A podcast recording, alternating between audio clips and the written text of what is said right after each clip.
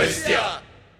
Con base en una lista de reproducción bestialmente curada por nuestro equipo y disponible para ser devorada al final de cada episodio, debatimos con limitado conocimiento de causa, así, a lo bestia, lo nuevo, lo viejo, gustos y disgustos, lo que está pasando, lo que ya pasó o aquello que ya no debe pasar.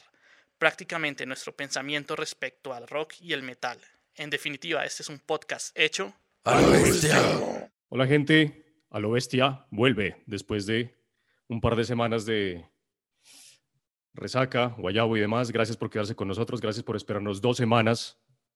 Y nada, listos para un episodio ahora sí en vivo, con motivo tristemente de la partida de Guitar Hero Eddie Van Halen o Van Halen. Vamos a hacer un especial el día de hoy dedicado a su más, más que una historia sobre Van Halen. Vamos a hacer nuestra, vamos a dar nuestras recomendaciones como es característico en el podcast nuestras recomendaciones de canciones que nosotros recomendamos, obviamente no, no tan caspas, a excepción pues de Rivadenea, Caspa, Daniel, que siempre se cuela por ahí algo un poco así muy caspa. Sin embargo, eh, nada, gracias, bienvenidos de nuevo, estamos con Camilo, con Sebas, ¿cómo van muchachos? ¿Qué hicieron estas dos semanas después de, después de ese gran aniversario? Camellar. La situación no está para andar descansando, entonces tocó trabajar, pero fue, fue un, un, gran aniversario, fue un, gran trabajo. De aquí un enorme eh, saludo y un abrazo a cada uno de, nuestros invitados especiales en, en, esta fecha importante para nosotros, ¿cierto? Y, y, de paso a toda la gente que, que nos ha estado siguiendo estas dos semanas que estuvimos de receso, siguieron eh, por redes sociales, ¿cierto? Por allí eh, aunque no nos abandonamos del todo, por allí nuestros datos curiosos que nada importa, creo que han estado alimentando allí la cotidianidad. Mueven un poco todo, sí. Sí, sí, los, van disfrutando y, de paso, pues creo que van ayudando a, recordar muchas cosas que han ocurrido en, en, nuestro, en nuestros episodios, ¿no? Sí, se vienen otros datos curiosos mucho más puyantes, mucho más certeros, unos respecto al podcast, otros respecto realmente datos curiosos de, del metal, de la vida. Pues, sin embargo, hay mucho de dónde cortar, muchos episodios que tienen que ver. Gracias por quedarse ahí. Hemos tenido bastante movimiento en las redes. Eh, gracias por seguirnos. Gracias por... Hemos visto que, que los, los, los likes, los suscriptores se han subido, han aumentado. Y nada, entonces, eh, bienvenidos de nuevo. Como Helen, vamos a tener una playlist. Ahorita en el chat de Facebook se las vamos a poner. Para los que nos están escuchando en audio, este audio obviamente va a quedar en Simplecast, después de todo somos un podcast, entonces lo van a poder escuchar en sus plataformas de streaming preferidas y en la descripción del episodio van a encontrar el, link para las playlists.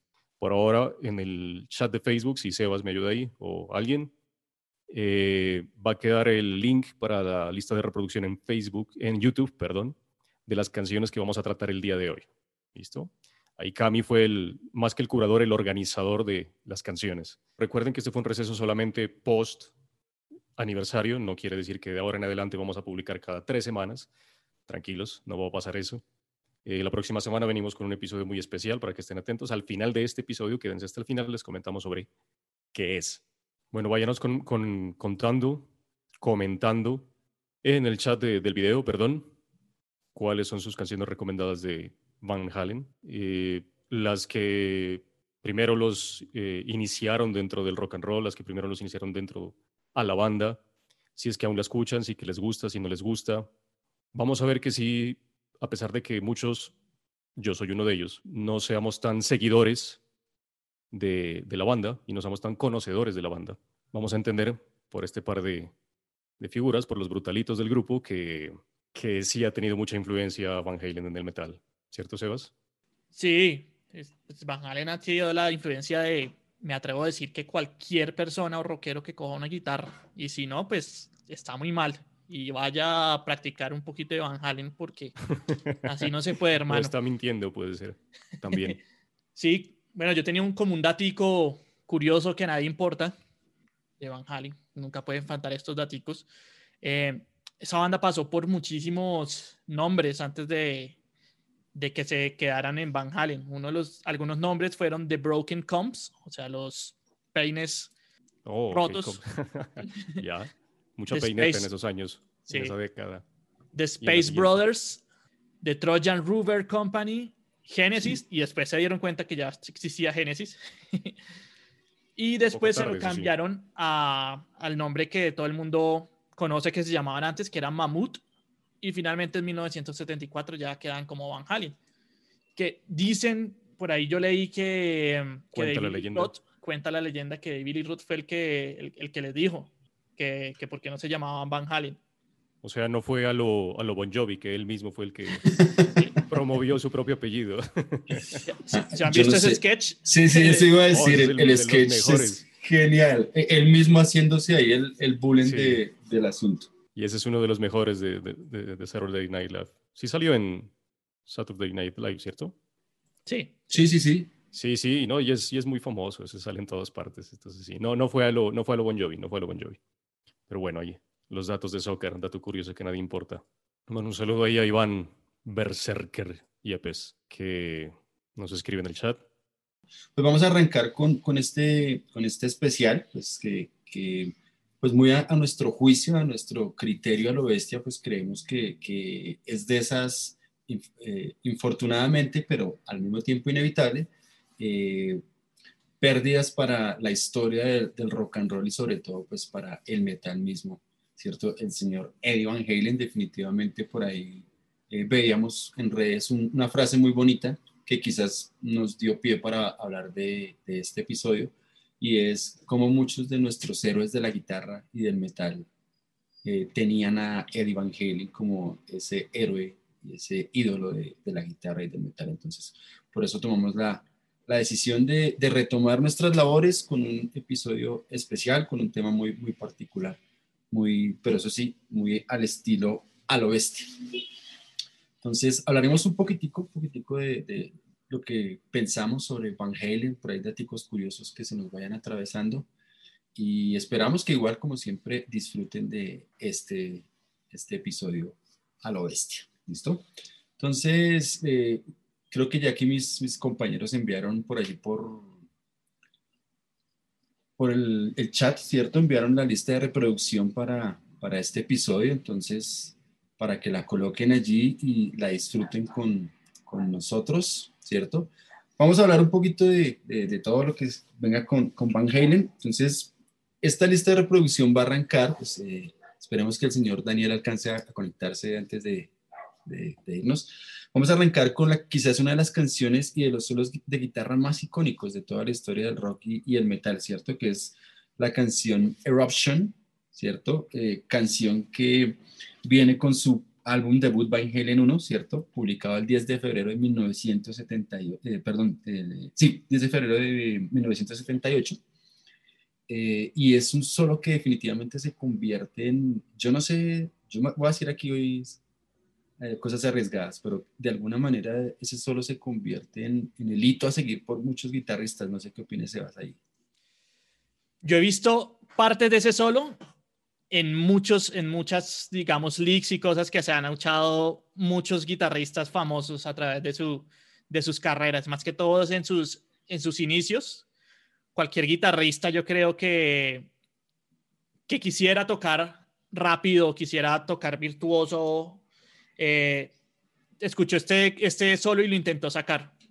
Y también usó este solo como base para toda su, su carrera musical, porque es que es un solo muy, muy bacano lleno de leaks, lleno de virtuosismo, pero nunca aburre. Y yo creo que eso es una de las cosas que define a Eddie, a Eddie muy bien, que el man, a pesar de ser un virtuoso de la guitarra, nunca, nunca hace que uno se canse, nunca es molesto, pues.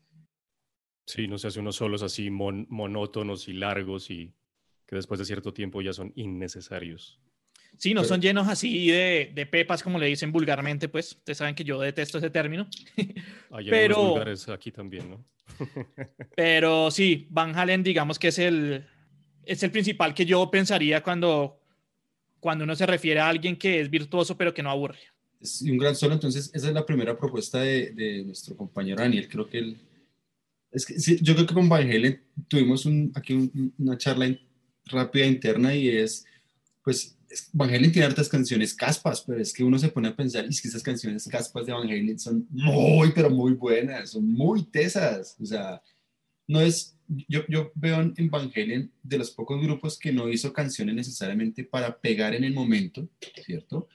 Eh, que no hizo canciones, digámoslo así, que, que, encajaran fácilmente en el mainstream, sino que se arriesgaron de una a, a votarse con algo distinto a lo que los fuera caracterizando, que en los 80 cuadra mucho con la ola, pero ellos en realidad no están con esa ola. Pero antes de que lleguemos allá, pues eh, Manuel, que, que, nos presente también pues, la, la, otra canción que sale propuesta en, en esta lista de, de, este mismo disco Evangelion, ¿no? ¿Cuál sería, viejo Manuel? Antes, antes de que antes de que Manu lo presente, quería saludar al viejo Sebas Rodríguez que está ahí. Nos está diciendo que para él los más ásperos, los que más le gustan son Hot for the Teacher and Talking About Love, Can't Stop Loving You. Gracias, Sebastián, por eso. Y a propósito de eso, una de esas canciones que nombraron ahí es la primera que yo voy a recomendar, que es Ain't Talking About Love. Que como ya bien lo dijo Cami, sale en su disco debut del, del 78, en su homónimo, Van Halen. Uy, y... es que ese, ese, tema es muy áspero, güey. Es muy áspero y pues sí es muy caspa, pero por ejemplo, yo, igual aquí me pueden acabar en los comentarios, me pueden dar duro, lo que quieran, pero yo conocí ese tema por una reseña de unos youtubers que de los cuales ya los hemos nombrado, que son los Team Vegas, que Sebas los conoce, que hicieron una reseña de ese tema. Entonces yo nunca le había puesto atención. O sea, yo conocía, qué sé yo, Panamá, Jump y esas, ¿sí o qué? Eh, y algo parecido, pues por ahí de esas, de esas, de esas como, como dice ahí Sebas, Sebastián Rodríguez, digo. Y la vi ahí, pues obviamente ellos ya hacen un análisis un poquito más allá, una reacción, pero también un análisis y pues sí, es muy bacano. Y my, my heart is rotten to the core. Y, y digo, esa canción es, esa canción es rara si uno la sitúa en el momento en el que aparece, ¿no? Porque en el 78 ese sonido es completamente atípico a lo que se estaba claro. para la época, ¿no? O sea, o sea, el que los hayan metido en la historia del, del heavy metal con ese disco ya dice mucho de, de, lo que estaba haciendo Van Halen por, por aquel entonces. Por finales que uno dice Van Halen de los 80s, pero por ejemplo para alguien que, como yo, un ejemplo, que no, que no conocía la historia, nació en los 70s, finales de los 70s, entonces es incluso más, más vieja que todos, uh -huh. que todos los, pues lo, el boom del heavy metal en, en los 80s, ¿no? Uh -huh. es, es, Una de las cosas que a mí me gusta mucho de Van Halen es que tiene canciones para dedicar a lo que uno quiera. En este caso, a, en este caso a, la, a, a, la moza que uno se quiere comer, pero nada más. hablando, hablando de mozas, por aquí, pues por el chat nos preguntan que dónde está el, el resto del combo. Eh, están descansando, Jonathan nos acompaña porque para él es medianoche y pues sus actividades de mitad de semana le impiden participar el día de hoy. Como estamos en vivo, pues por eso nos acompaña. Y eh, Daniel y Andrés están en receso. Vamos a ver si Daniel alcanza, por, por compromisos familiares está, está, corriendo a ver si alcanza a vincularse a la reunión. Vamos a, a darle un ratico a ver. Mi respuesta a esa pregunta fue que todos y cada uno de ellos están durmiendo los chiquitos. ah, bueno, sí están entiéndase, durmiendo. Entiéndase, entiéndase como, como pueda, como quieran. Bien. Entonces, de este, de este Evangelion 1, ¿cierto? Que son nuestras dos primeras eh, propuestas de la lista. Muchos dirán las más casposas, pero canciones completamente deliciosas. Vamos a hacer un pequeño salto, ¿cierto? Un pequeño salto dos años después, dos años después, del el álbum que a mi juicio es el álbum más extraño de Van Halen, Women um, and Children First, de 1980. Este fue lanzado el 26 de marzo. Y a mí me resulta ese álbum completamente raro dentro de la discografía de Van Halen, de principio a fin. Eh, me resulta el álbum más, ¿cómo decirlo?, más experimental de Van Halen. El álbum en que más quisieron hacer vainas realmente raras. Entonces, de allí, eh, esa canción, ¿quién propuso esa canción? Bueno, la canción que yo compongo en realidad fue una trampilla porque, porque eh, en el video son dos canciones eh, en conjunto que se unen. Las canciones son el track quinto y el track sexto, respectivamente. Son Tora Tora y Love of Control. Eh, Loss of Control. Sí, Loss of Control. Que me parece muy bacano como, como las dos interactúan, ya que Tora Tora es un, es como un instrumental, pero pesado, denso, que a mí me recuerda como cosas de Doom. mm. y de una empieza después el, el siguiente track, que es Love of Control, que es fácilmente una de las canciones más rápidas hasta esa fecha que había hecho Van Halen, ¿no? Y a mí se me hace que este disco sí es muy experimental, pero también muestra a un Van Halen más rockero, más sucio, más pesado, más despelucado, más sí. Porque sí, pues antes venían de, de, ser una banda de rock muy buena, pero digamos que tenían esos éxitos que son algo cheesy, algo, sí, algo empalagosos. Y acá en este disco es, se van como de, de cañeros, marica, se va, experimentan con, con, toda la pesadez y es que estamos hablando de que este disco es del es el, tercero que es del 1980 y pues acá apenas está resurgiendo la segunda ola del, del, del, British Heavy Metal, ¿no? Todavía digamos que no se ha, no se ha acelerado el, el Heavy Metal y no, no hemos llegado al, al, al, Thrash Metal ni al Speed. Entonces esta canción, Los, Los of Control, es muy chévere porque es a, toda mecha, weón, a toda mecha. Eh, si la canción de qué habla, pues nada, eh, tiene una, una sola, un solo estribillo que dice, oh baby, I'm checking out, oh bebé, me voy a, a dar de alta. Eh, pienso que debes saber, solo estoy perdiendo el tiempo y me debo ir. Tú no eres muy civilizado. Perdía el control, perdía el control, perdía el control. Es todo lo que dice la canción siempre. Entonces, digamos que se ve que es un Van Halen más descontrolado y más rockero, también con algunas influencias de punk rock en su velocidad. Y no sé, me encanta, me encanta ver a Van Halen en esta, en esta faceta. A, eso agréguele, agréguele también hay unas canciones de ese álbum que son, son todas bluseras, pero es, yo siempre he dicho que ACDC y Van Halen son de las bandas que más experimentaron con el blues, pero llevándolo a un nivel más pesado, o sea, más, son un rock muy, muy fuerte, muy pesado para el momento. Y, en este álbum hay hartas canciones que tienen esa característica. Es, un rock and roll, pero en las manos de, de Van Halen termina siendo una vaina supremamente eh, novedosa de alguna manera en, en, la propuesta del sonido, en, en, la misma concepción que la banda quería desarrollar en ese álbum. Me parece muy, muy chévere. Este álbum es, es raro. Este álbum es, yo creo que debe ser pues aparte de los puristas que tienen que ver con los vocalistas, que ahorita hablamos un poquito de ese rollo, pues definitivamente este álbum, por ejemplo, me parece que en términos de lo que hace eh, David Lee Roth, este es el álbum donde el man demuestra todo lo que, tiene, lo que puede hacer. Como ha dicho Manuel en, varios episodios, al que, que, le gustan la versatilidad en los vocalistas, yo creo que este es, si yo le sugiriera un álbum a Manuel para disfrutarse la voz, es este álbum, definitivamente. Women and Children First. Anotado. He notado porque además ese, ese tema que está proponiendo Sebas, ese intro Doom, está una chimba, güey.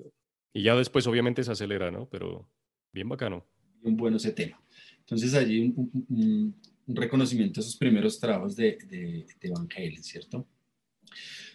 Para, ¿Para qué? Para su merced, Sebas, porque, porque esta canción, digamos que ya no sé el contexto de la canción propiamente, pero para su merced, ¿qué, ¿qué trae esta canción de Van Halen?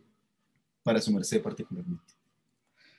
Es que es como Van Halen demostrando como, hey, sí, ya hicimos algunos éxitos, ya pegamos, hemos rockeado un poquito, pero también somos pesados, también somos, también nos aceleramos, también el batero de nosotros puede tocar a toda mecha, güey. No sé, me parece un Van Halen más metalero, ¿no? Eso es lo que a mí más me trama de ese, de ese tema. un tema, ¿no? Y una muy buena, perdona, Camille, una muy buena recomendación para los que no conocemos de Van Halen. Y lo asociamos. Lo que pasa es que les voy a hablar desde la ignorancia. Yo represento a muchos de los que nos están viendo. Esperemos, ¿no? O bueno, de los pocos que nos están viendo, esperemos que no, pero. Eh, que lo, sí, que lo, que lo asocian o que asociamos o que asociábamos a Van Halen con como con glam, ¿no? Pues por la época, precisamente desde la ignorancia. O sea, ya veo unas cejas fruncidas por ahí, pero entonces es por eso. Entonces, bacano este, este tema y bacano este, este álbum, pues que está recomendando para, para saber que efectivamente no.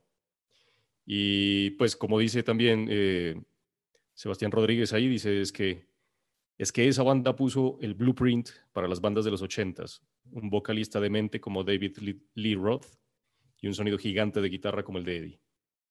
Entonces, pues ya veo que todos están concordando ahí. Sí, sí, sí, sí. E, el maestro ahí Van, Eddie Van Halen, ¿cierto? Vemos un poquito de esta, de esta, esta formación clásica de, de Van Halen, ¿cierto? Los, los, cuatro músicos aquí importantes. Obviamente este especial es un poquito más dirigido hacia Eddie Van Halen, pero pues vamos a hablar de, de su máximo... Eh, su máximo legado que termina haciendo toda la, la producción de, de, Van Halen, ¿cierto? Entonces, recordar que él tocaba con su hermano, quienes son esencialmente los, los fundadores de, de, la banda, ¿cierto? Alex Van Halen. Eh, ellos dos vienen de, de, ¿cómo era que se llamaba la banda? la anterior a Van Halen, eh, su merced ahorita, Sebas. Broken Combs. No, la Mammoth. después, Mammoth. Mammoth. Mammoth. ¿Cierto? Entonces ellos, ellos vienen desde allí y ya para cuando eh, incluso David Lee Roth también viene de, ese, de esa banda, ¿no? De, esa, de ese grupo. Y para este álbum, pues también involucran a, que sería casi que el bajista de toda la vida de ellos, que es el señor eh, Michael Anthony, que estuvo hasta aproximadamente 1996 en, en las cuerdas bajas de, de Van Halen. Y fue una, una quizás de las alineaciones hasta su momento de las más estables y de las más prolíficas dentro de la escena rockera estadounidense para, para ese momento, ¿cierto? Lo que ya se concebía como la nueva ola del British Heavy Metal. Por eso, la, la, la, canción que viene a continuación es una también de las canciones súper emblemáticas de, de, Van Halen. Eh, es, este es el último disco de, de esa alineación original, ¿cierto? Eh, esta es la segunda propuesta también de nuestro compañero Daniel, eh, que es Hot for the T-shirt, ¿cierto? Esta canción eh, pertenece a su álbum Diver Down de 1982, ¿cierto? Álbum lanzado el 14 de abril.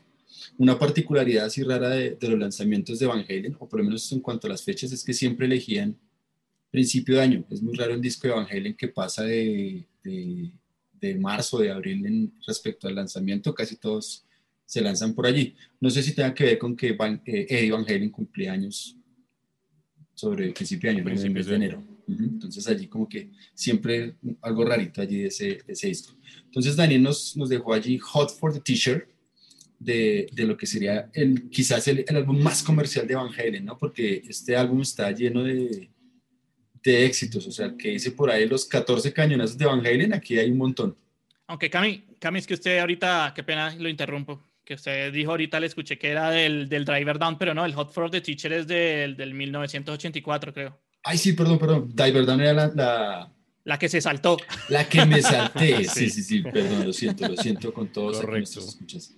Sí, me salté, me salté ese, ese álbum que era la que escuchábamos anteriormente, ¿cierto? Eh, High and High, ¿cierto? Que fue la, la otra que estaba por allí andando. Sí, esta es de 1984, que es el álbum, o sea, dije mal el nombre, pero está dando bien la información, ¿no? Y este es el álbum de los grandes hits de, de Van Halen, ¿no?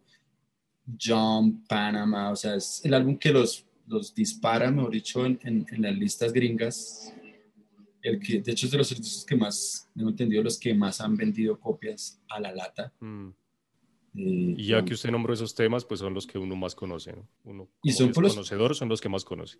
Y son por los que uno llega, no hablemos carreta. Esos son por los que uno llega, porque esos temas son, son, son ¿cómo es que dicen? Son eh, pegajosos, ¿cierto? Son temas que uno los escucha y se le quedan ahí en el coco dando, dando vueltas. Entonces, esa era la, la, propuesta de Daniel, ¿cierto? De este álbum. De aquí en adelante, Van Halen empieza a tener un montón también de, de cambios y, y, la crítica también se le viene encima, ¿no? O sea, el, el fanatismo y el amor por David Lee Roth eh, alejó a muchos fanáticos a partir de este disco, que Sebas dirá, este disco es el que define básicamente, es como el culmen del sonido de, de Van Halen en, en su guitarra. No sé qué opina. Estamos hablando del 51-50, me imagino. Correcto, correcto.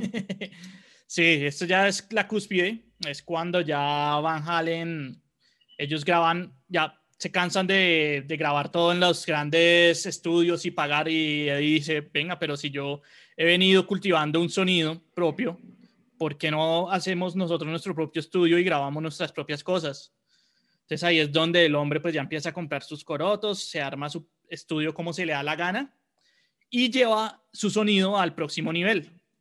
Y la gente dirá, pero ¿qué es lo que pasa con eso de 51-50? Lo que pasa es que a raíz de eso, eh, el amplificador que se usó ahí, que fue un Pibi, le gustó tanto ese sonido que la marca Pibi empieza a, sacar un, un, amplificador signature de Eddie Van Halen, que precisamente se llama el Pibi 5150, que es el sonido, digamos, más emblemático de todo el metal, porque muchos de los discos que nos gustan han sido y que suenan pesados han sido grabados con, con ese monstruo de amplificador que es el PV 5150, ¿cierto? Entonces, ya digo la, la canción que me toca, ¿o no? ¿O va a decir algo antes?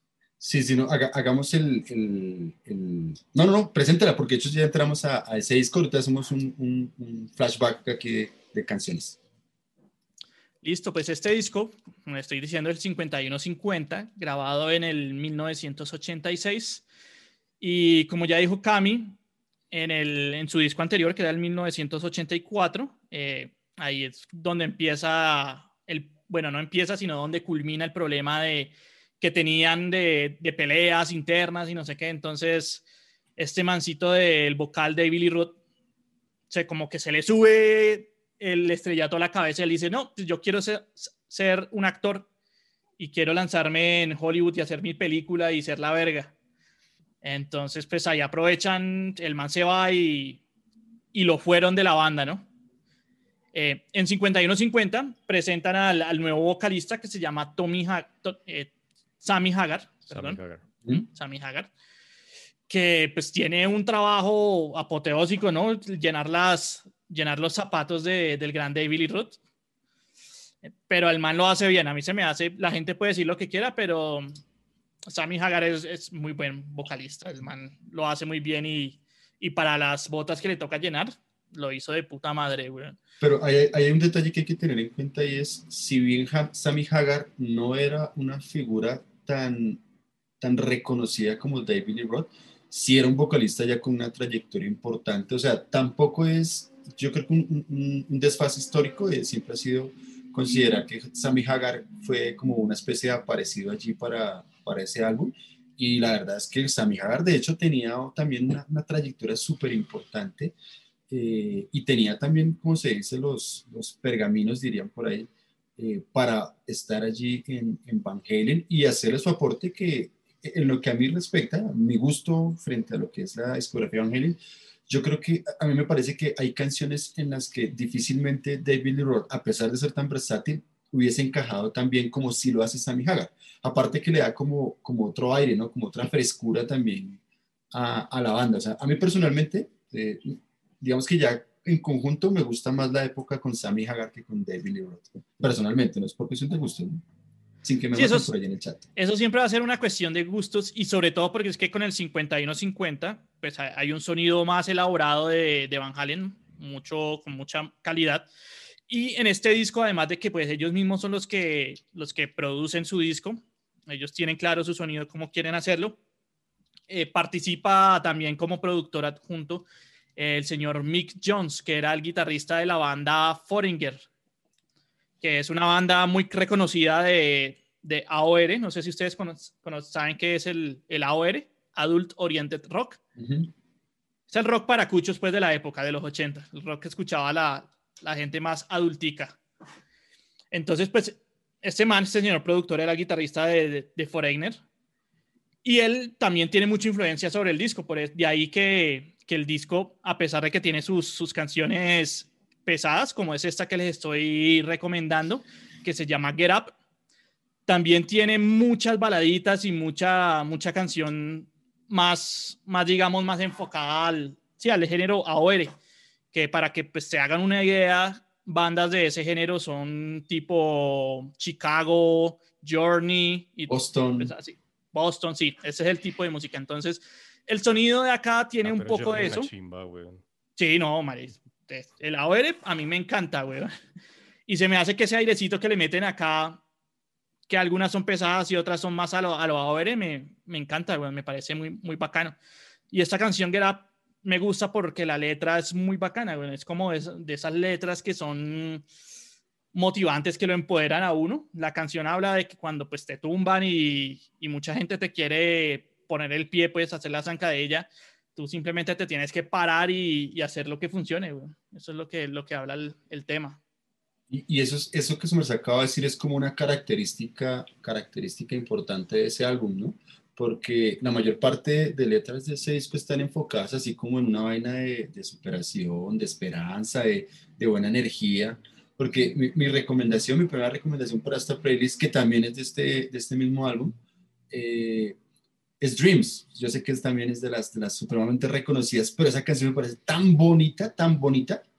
O sea, el mensaje de la canción es, es eso, ¿no? O sea, a veces sí, la vida ahí blanco y negro y todos encerrados en, en, esos cuartos, pero de alguna manera siempre hay la necesidad de abrir las alas, ¿cierto? Estoy haciendo aquí una paráfrasis de la letra.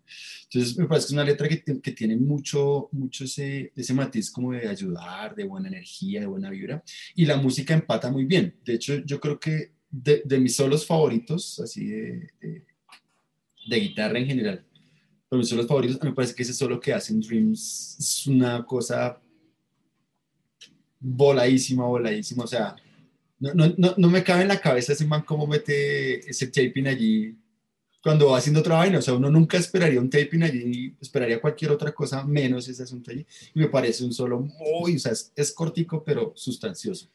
Y esa, esa canción que usted re recomienda, Dreams, es el ejemplo perfecto de lo que yo le estaba diciendo ahorita, es ese contraste que hay entre Van Halen rockero y el Van Halen más AOR, totalmente. Sí, porque... Pero como lo manejan es muy bacano, weón. Uno pasa de, de, estar ahí con intensidad y pasa esto que es, uf, ese cobro es muy bacano, weón. Sí, sí, sí, se le da, lo llena una energía, ¿no? Ese Dreams sí. lo llena una energía. Y, y, este álbum también tiene un protagonismo eh, mayor, porque ya lo traía, pero mayor los teclados en la música. O sea, se vuelve casi que otro elemento allí crucial en el, en el sello nuevo de Van Halen, en, en esta era con Sammy Hagar. Los teclados se vuelven allí como ese, ese elemento preponderante para definir ese, ese nuevo estilo. Entonces, este álbum... Ya lo, habían, ya lo habían experimentado antes, ¿no? Ellos uh -huh. creo que empezaron a experimentar con lo del teclado y el sintetizador en el Driver Down. Uh -huh. Después en el 1984 se vuelven re famosísimos con Jump. Pero ya es en este donde ya lo, como que lo, lo cogen más de parche y, sí. y Eddie Van Halen en vivo lo puede tocar más y pues como Sammy Hagar también tocaba guitarra, entonces el man puede salir en vivo a veces tocando la guitarra y pues deja al viejo Eddie Van Halen para que se ponga en el teclado. Bueno, vamos a darle en este momento, bacanos. vamos a darle en este momento la bienvenida a nuestro, a nuestro, a nuestra cuarta bestia, el señor Daniel Rivadeneira, alcanzó a acompañarnos. Bienvenido. Don Ribavito, ¿ya durmió el chiquito? Más? ¿Sí me escuchan? Sí, señor, perfectamente. Loud and clear. ¿Qué más? Venga, ¿quién, ¿quién era el que iba a presentar la, la canción que nos saltamos, la de ya, a, a, eso iba, a eso iba. Es que cuando yo me embolaté con los álbums, me salté, me salté el álbum, ¿cierto? Pero vamos a echar un, un, un, pasito atrás, ¿cierto? Porque hay una canción muy bacana del álbum Diver Down, que yo lo presenté, ¿cierto? Lanzado el 14 de abril de 1982. Y entonces nuestro compañero Manuel es quien, quien va a hacer, quien va a hablar de esa canción y por qué, ¿no? Ahorita les digo por qué. Precis que precisamente ya la nombraron, que es Hangem High, del, del Diver Down. Entonces, devuélvanse una, una no, un par de canciones ahí en, en, en, la lista de reproducción.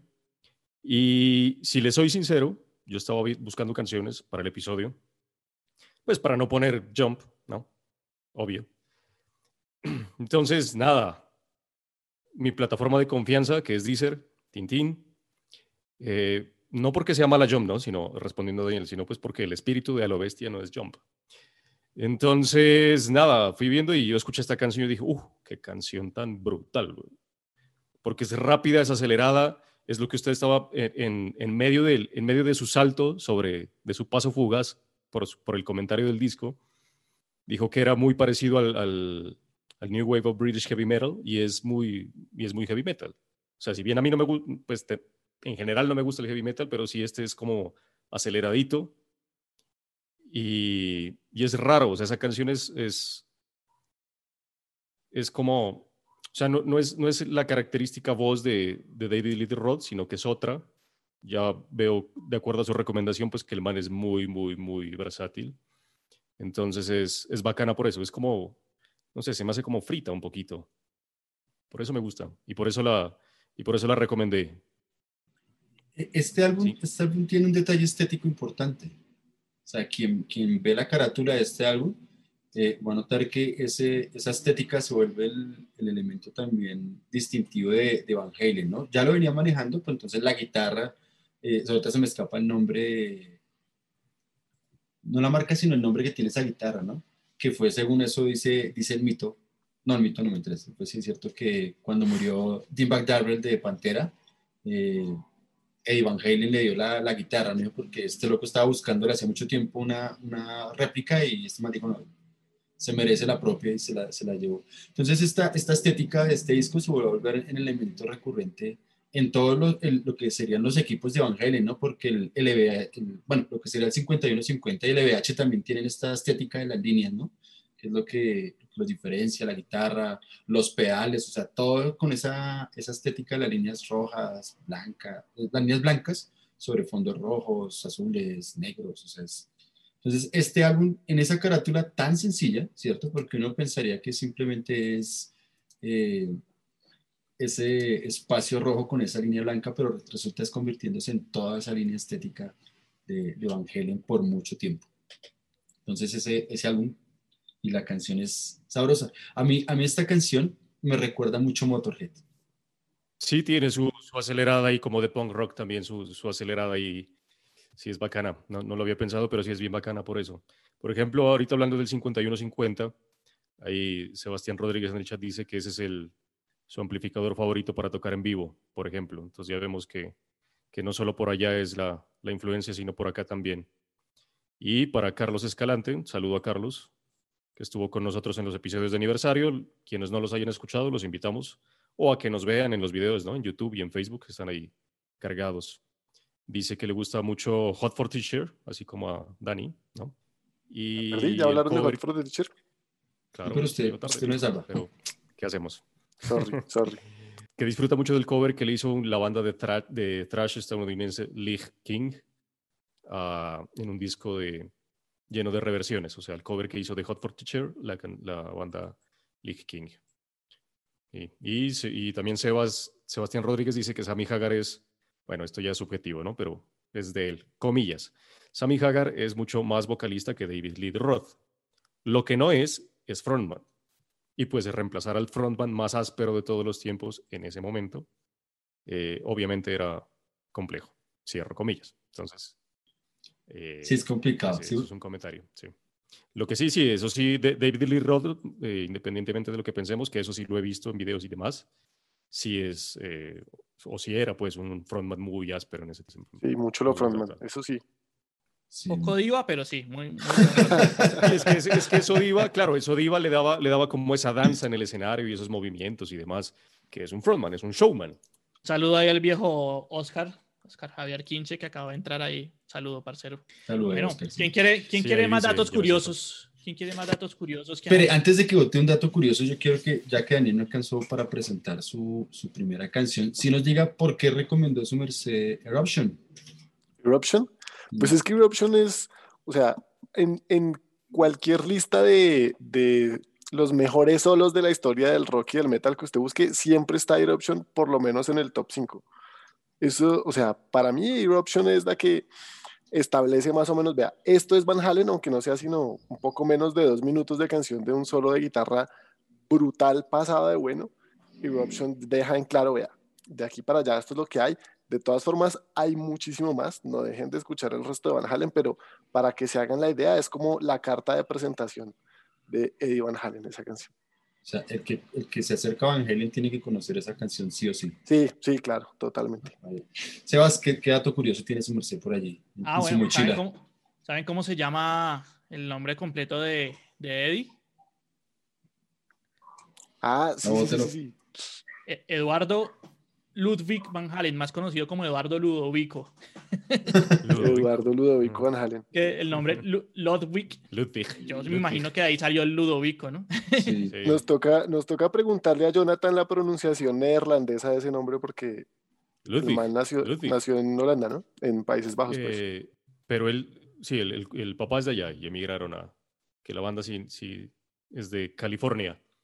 Por eso el hijo se llama Wolfgang, ¿no? Que ahora también es miembro de la banda, miembro de Van Halen. Pero sí, fue por un, por un momentico, creo que ya. Pues No, ya no, obviamente no, porque ya se va a acabar, pero él estuvo no. como par de años ahí con ellos, ¿no? Pero No, estuvo hartísimo. De hecho, él grabó el último disco con Van Halen. Ah, sí, del yo pensé 2012. que, pensé que había estado solo de gira con ellos, güey. No, no, él estuvo eh, para el 2006-2007, cuando, cuando llamaron de nuevo a Lee Roth. Bueno, aquí viene como la- la- la- el tercer momento, ¿sí?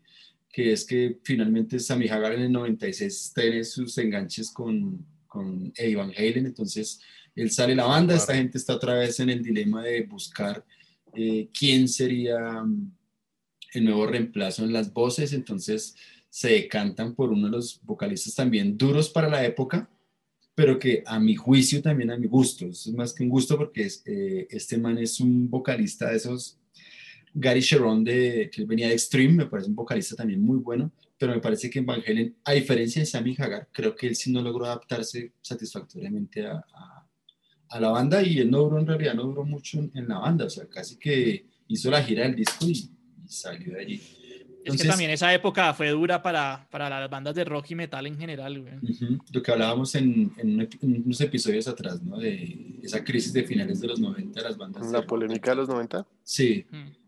Entonces ahí salió, no duró mucho.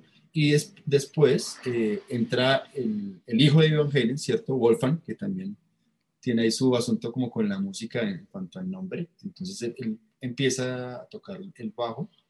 Y en el último disco del 2012, que es cuando vuelve David Lee Roth, allí él ya graba ese, ese bajo. De hecho, en estos días, pues ya cuando la gente muere salen muchos rumores y muchos chismes, pero eh, por ahí unas declaraciones del, del manager, del pre- representante de Van Halen, decían que estaban eh, coordinando para tener de nuevo la alineación original de, de Van Halen en vivo y por ahí salen unas declaraciones de, del bajista, de Michael Anthony, también frente al asunto, haciendo como, pues dando también como su manifiesto allí de, de la, sobre la pérdida de, de Van Halen. Entonces, sí, este pelado duró muchos años, duró bastantes años allí haciendo el, el asunto del bajo con, con este grupo.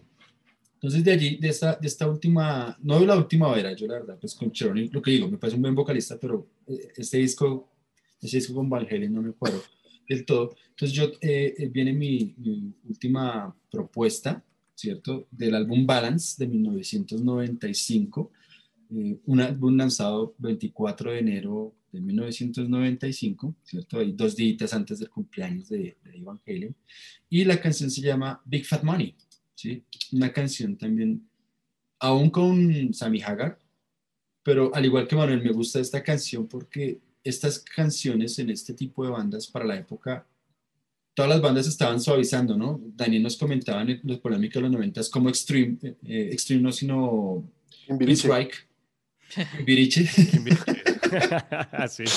cómo, cómo cayó, ¿cierto? Cómo de alguna manera empezó a coquetear con otros géneros, mientras que Van Halen se mantuvo, se mantuvo en la línea, ¿cierto? Haciendo canciones rockeras, haciendo canciones supremamente pesadas, pues dentro de la Van Halen, pero también muy pegajosas, muy ricas, muy, dulces. Entonces, a, a, mí esta canción, lo que le digo, a mí, a mí yo siempre tengo mis coqueteos con el rock and roll clásico y me encanta cuando una canción eh, de los 80, de los 90, incluso después, que tenga así algo rock and rollero, me mata, o sea, me, me, me, entrego. Así como dice un amigo por ahí, yo creo que con esa canción me entrego como por vigésima vez, una vaina así. O sea, es una cosa genial. Para el que haya quedado perdido con nuestro comentario de Kim Biriche, lo, invita, lo invitamos a que escuche el episodio 41 de polémicas de, del sonido de los 90 en Estados Unidos. Y van a ver un comentario del por qué Queen's Rage se llama Kim Hablamos fue de Queen's, de... Queen's Reich. Queen's Reich. Queen's no. Yo creo que eso, eso, terminará siendo otro dato curioso que a nadie importa, de esas barbaridades que solo Seguramente. surgen acá y surgen normalmente de cierta cabecita por ahí. Pero bueno, entonces, viejo Daniel, a su merced, a su merced la canción, la segunda canción que nos propuso, Hot for the T-shirt.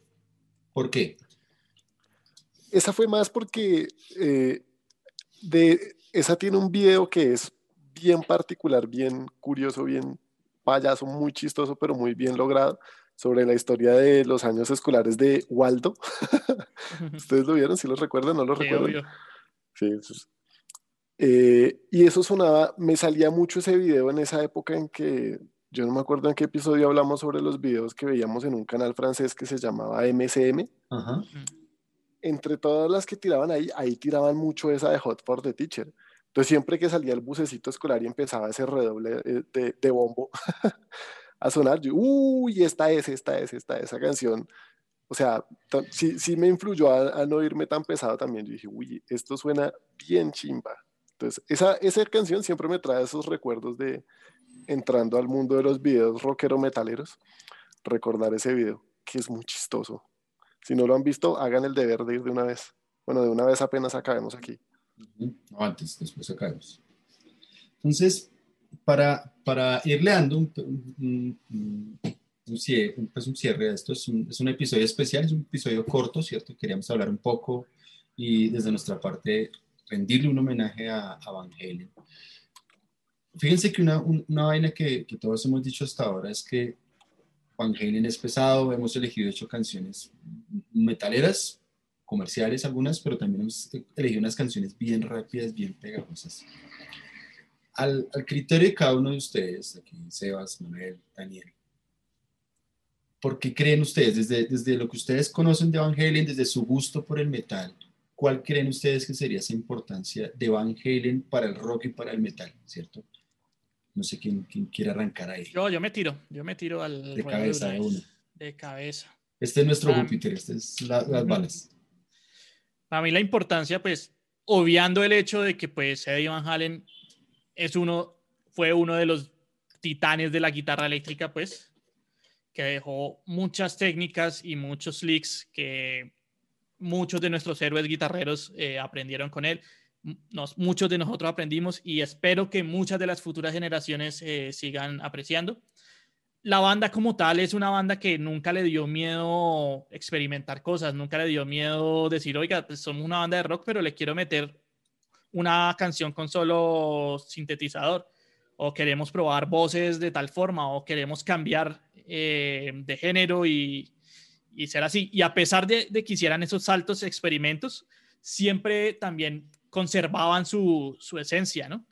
Digamos que pues uno está acostumbrado a bandas que, que siempre tienen un disco en donde intentaron experimentar, pero se les salió de las manos y se fue todo al carajo.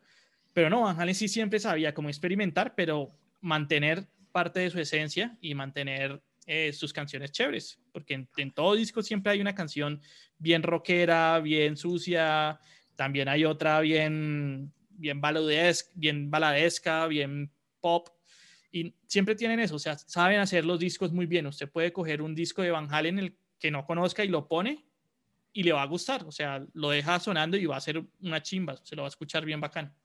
Eso yo creo que es lo que ha dejado para el rock, el saber hacer buenos discos, el saber experimentar sin traicionarse a, a ellos mismos. Verdad. Entre disco y disco de Van Halen uno difícilmente encuentra que repitan la fórmula, ¿no? sino que graban. Que les decía hace un rato, ¿no? Prueba con muchas cosas, pero no juega tampoco a irse a, a experimentos eh, que no tuviesen nada que ver con lo que era Eddie Van Halen, aunque su capacidad musical y amplitud es bastante amplia. No sé, Daniel y, y- y Manuel. De acuerdo, más allá de, del conocimiento, es de, de lo que he escuchado de sus palabras y de las canciones que han puesto. Eh, nada, se nota que tiene influencia. eh, se entiende que sí fue, no el primero, pero pues sí fue de los primeros y de los más influyentes Guitar Heroes, ¿no?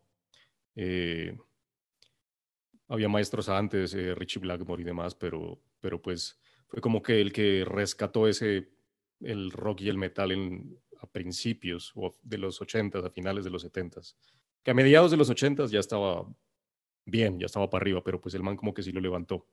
Y leí por ahí, no sé, ahí que Sebas y, o, o Cami o alguien en el chat nos, nos confirme, o posteriormente en, en, en las plataformas, es que eh, si bien él no se inventó el tapping, fue el que lo popularizó dentro del, del rock y del metal, para los solos sobre todo. Entonces, pues ese es un, ya que lo pone en la cúspide, hoy en día pues vemos, nada, maestros de la guitarra haciendo solos o, o, lo que sea con tapping y pues ya técnicamente pues ese también es un gran legado. Entonces, nada, influencias, eh, sí, muchas. Así uno, así uno no lo crea, pues escuchando las raíces, como quien dice, o sea, escuchando los temas que están en esta lista de reproducción, se da cuenta que sí ha influenciado. Le, ha pegado duro en la cabeza más de uno, porque uno, uno siempre, o por lo menos yo desde hace mucho tiempo siempre he escuchado, o sea, esos guitarristas que han tenido elogios de esos otros super mega guitarristas, ¿cierto?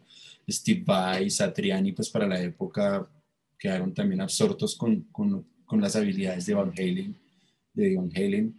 Eh, ya guitarristas más metaleros, por ejemplo, Tim McDarrell también ven en, en Van Halen, otro señor, Jerry Cantrell también eh, lo, lo, reconoce como uno de los guitarristas que le voló la cabeza para tocar guitarra. Entonces, sí, yo creo que el, el, el caldo de cultivo de guitarristas que, que tomaron a, a, Van Halen como su influencia, como su modelo, como su icono, yo creo que puede ser bastante amplio fuera de nuestras posibilidades. Muchos guitarristas dan el mismo testimonio, que cuando jóvenes, cuando pequeños fueron al concierto de, de Van Halen, lo vieron y se fueron a la casa directamente después de eso a coger la guitarra y de ahí nunca la soltaron. Digamos que eso es como el, el, el resumen de todos los guitarristas que, que siempre dan al, al, cuando les preguntan por Van Halen. Es un man que los inspiró mucho. Re bien, más, más influencia que esa, pues, ¿qué más? El ayudar a que sigan en el camino muchos de los duros actuales. Daniel, su merced, ¿cuál crees de su experiencia, desde lo que ha escuchado, desde lo que sabe, para su merced? ¿Cuál es, ¿Cuál es ese legado de Van Halen para el rock y para el metal? No, es que entre usted y Sebastián me quitaron las palabras de la jeta. Yo iba a mencionar justamente que muchas de las, de las entrevistas que ve uno con sus músicos favoritos de la actualidad, todos dicen que su, de sus más grandes influencias siempre fue Van Halen. Y eso que muchos tomaron clases fue con Satriani, que es contemporáneo de Van Halen, pero, pero que la influencia fue Van Halen. O sea, dijeron, yo quiero ser guitarrista es por Van Halen. Y luego aprendieron con Satriani, pero Van Halen fue el que dijo, no, marica, es, así quiero ser yo. Cuando grande quiero ser Van Halen. Entonces sí, la influencia, la influencia del man ya quedó totalmente impregnada en todo lo que fue el rock y el metal después de él. Oigan, un, un datico así que nadie importa otro. Estoy lleno de datos hoy.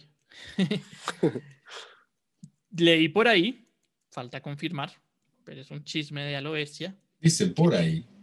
Que Gene Simmons produjo el primer demo de, la, de Van Halen, pero que, que él, fue, pues, él tenía una agencia de management y pillaron a la banda, le grabaron el primer demo, pero este demo fue rechazado por el equipo de management que él tenía. Entonces, como que quedó ahí. Y pues, fueron rechazados de, prim de primerazo. No, pero bueno, ahí quedó. En el, en, el, en el, bajo mundo, a ese, a ese demo lo llaman eh, Zero, ¿no? Van Halen Zero. Mm. Así en el bajo mundo se, se llama. Y la mayor parte de canciones de ese demo son las que conforman, no todas, pero buena parte de ese demo conforma lo que sería el Van Halen 1. Entonces es un disco chévere, o sea, ese demo, o sea, yo creo que es de esas, también cuando me escucho eso, es, ojalá uno, uno sacase un demito así de sencillo. O sea, por el, el, nivel de las canciones, muy, también muy, muy teso. De hecho, hay, hay algunas canciones, ahorita no me acuerdo con exactitud, si quedaron en, en Van Halen 2 o quedó en Woman and Children First. Hay una, una de esas canciones que Por ejemplo, sí, los, los of Control, la que yo presenté, esa era de de esa, época. No sé si salió en el demo, pero esa, esas la escribieron en esa época. Sí, ya, o sea, manes tenían, yo creo, obviamente es, en estos momentos es cuando muchas, la, la industria discográfica, sobre todo la norteamericana, saca a relucir sus habilidades. Eh, de mercadeo, pero imagino cuántas, o sea, la cantidad de canciones de Van Halen que fueron grabadas y que nunca quedaron en ningún tipo de, de disco, ni lado B, ni sencillo, nada, o sea, todas esas pocas canciones que están por ahí perdidas. Ojalá tengamos la, la posibilidad eh, en muy poco tiempo de tener acceso a, esa música, porque pues, obviamente aquí ya lo hemos hablado en otros momentos, y es la, el nivel de producción de las bandas eh, por lo menos las estadounidenses, llegan con muchas canciones a una grabación y de esas canciones dejan un pequeño puñado en los discos, entonces valdría la pena tener, escuchar esas otras canciones que nunca llegaron a un disco de Van Halen, pero que están por allí en, la sombra, ¿cierto? Entonces, eh, yo agregaría a lo que ya pues, han dicho todos de, ese legado, ¿no? definitivamente Van Halen es, es una banda, yo creo que al buen rockero y al buen metalero encuentra cómo, cómo gustarle, ¿cierto? Por sus diferentes facetas, su época más heavy metal, su época más experimental, incluso, por ejemplo, yo creo que a la gente que le gusta el progresivo en Van Halen encuentra un montón de cosas de la niña progresiva supremamente deliciosas y, geniales, ¿no? Por allí, entonces, creo que es, es, un artista o es un grupo, ¿cierto? Que, que, que le ha aportado mucho al, al, rock. Yo personalmente, ahí sí voy a pecar en este momento de por desconocimiento, pero yo no, no, nunca, nunca me he dado la tarea de escuchar los trabajos en solitario de Ivan Halen. No, yo tampoco lo he escuchado en, solitario, ¿no? Sí, siempre se queda uno a veces como con los proyectos principales, pero él también tuvo varios, varios discos en, en solitario, pero no, no, los conozco. Ahí sí, si alguien conoce esos discos y tiene una opinión por allí. Deben ser, deben ser incluso hasta más experimentales, creería yo. Toca, toca se dedica a hacer lo que quiera y sí, guitarra y ya. Sí, sí, ahí sí, yo nunca los he escuchado, ahí sí peco. Lo mismo también, voy a hablar aquí carta abierta, ¿cierto? A mí me encantaba Van Halen, pero no he escuchado el disco del 2012. O sea, sé cómo fue el asunto, sé quiénes están allí, el regreso de David Roth, pero no he escuchado nada de ese disco. O sea, que yo tenga en memoria, tengo ese disco aquí como tengo los anteriores. No sé, ahí sí, no, no hice la tarea hasta por allá. ¿Mm? Pero ese disco si no, valdría también la pena mirar qué pasa con, con Van Halen tantos años después, ¿cierto? Veintitantos años después, volver a grabar con David Roth, como 14, como 16 años después, volver a grabar un nuevo, nuevo trabajo, o sea, tiene ahí su toque interesante, ¿cierto? Por el, receso allí largo que, que tuvieron. No sé, aquí mis compañeros que quisieran agregar para... Mire que el, hace pues hace, ¿qué fue? 15 días que falleció Eddie. Yo le comentaba a una amiga mía que no es nada ni rockera ni metalera, que pues le conté, ¿no? Supiste que se murió Van Halen, me dijo, ¿y ese quién era yo? seguramente has escuchado algo de Van Halen, o sea, el nombre me suena, pero no recuerdo nada. Y le puse Jump y le puse Panamá y fue, ah, sí, claro, sí las conozco, obviamente. yo creo que todo el mundo, así no sea rockero metalero, algo ha escuchado de Van Halen alguna vez en la vida y seguramente le gusta, no va a decir que no.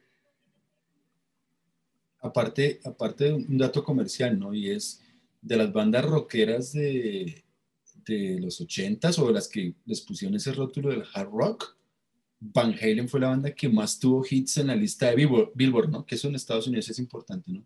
Pero tener, tuvo no sé cuántos hits allá en, en, en listados de Billboard durante toda la década, es decir, estuvo por encima incluso de bandas como Motley Crue o bandas de finales de los 80, como por ejemplo. aunque el único número uno que tuvieron creo que fue Jump, ese fue el único número uno. Sí, uno, pero sí, tuvieron muchos en el listado, o sea, de hecho uno mira todos los discos de, de Van Halen y en todos hay alguna que hace parte de los 14 cañonazos de Van Halen. Sí. Sí, pero sí fue de las que más vendió álbumes, eso sí. Sí, ese es, ese es por eso el álbum quizás más vendido. Hace, por ahí leía que hace unos años le dieron disco de, diamante, ¿no? O sea, esos millones de, copias allí tras ese disco. Entonces, esto sería, este sería nuestro pequeño homenaje a, Eddie Van Halen, ¿cierto? Un homenaje a, su carrera, un homenaje a su obra, ¿cierto? Porque finalmente lo que nos ha dejado es, una obra magnífica de arte para que la escuchemos, para que la disfrutemos, ¿cierto? Eh, también para celebrar nuestro regreso de aniversario y retomar eh, la nueva línea de, de, trabajo para este cierre de temporada, este cierre de año con Al Bestia.